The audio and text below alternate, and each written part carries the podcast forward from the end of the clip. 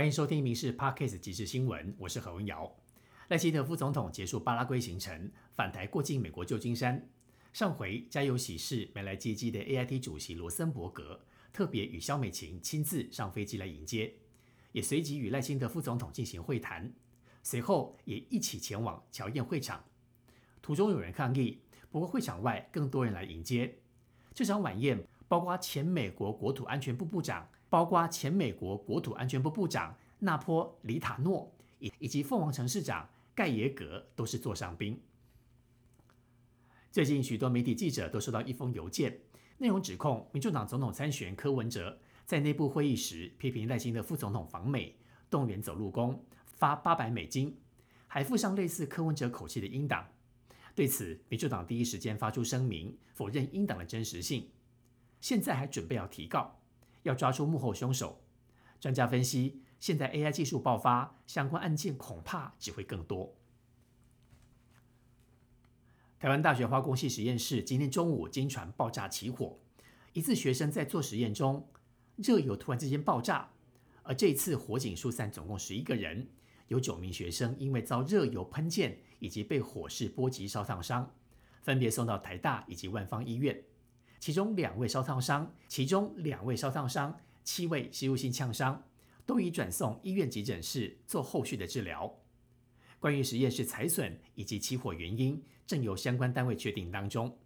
台大也完成了相关校安通报，也持续加强宣导实验室应注意的安全防护措施。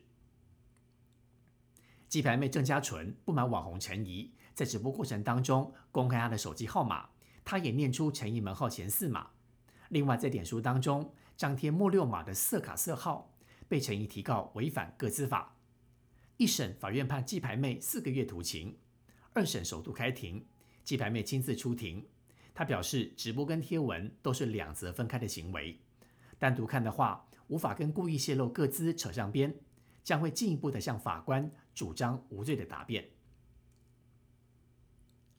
艺人大 S 与前夫汪小菲多次的隔空交火。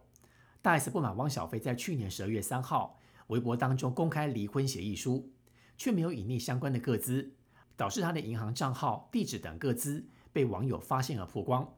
他怒控汪小菲涉犯个人资料保护法。台北地检署今天传唤汪小菲到庭来说明，讯后请回。汪小菲表示，这次回来主要是看孩子，一点点小事就不占用资源。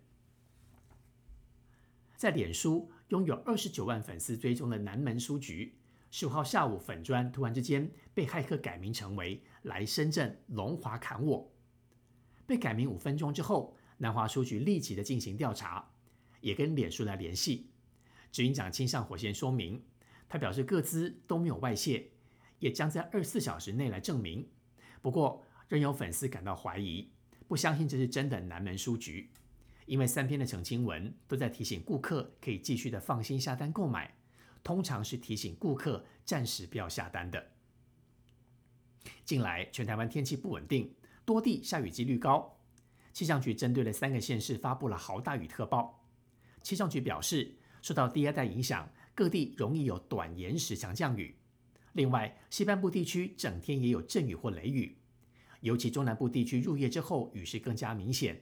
也有局部大雨或豪雨发生的几率，东半部也有局部短阵阵雨或雷雨，午后也可能有局部大雨。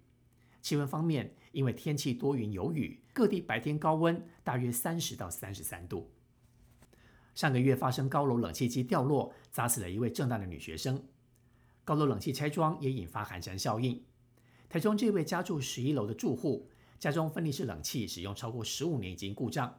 却因为室外机安装在窗型冷气口，外墙无阳台或铁窗，没有工人敢拆，要找吊车吊挂也找不到人做。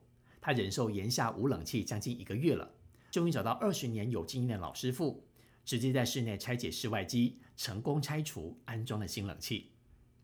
以上新闻由民事新闻部制作，感谢您的收听。更多新闻内容，请上民事新闻官网搜寻。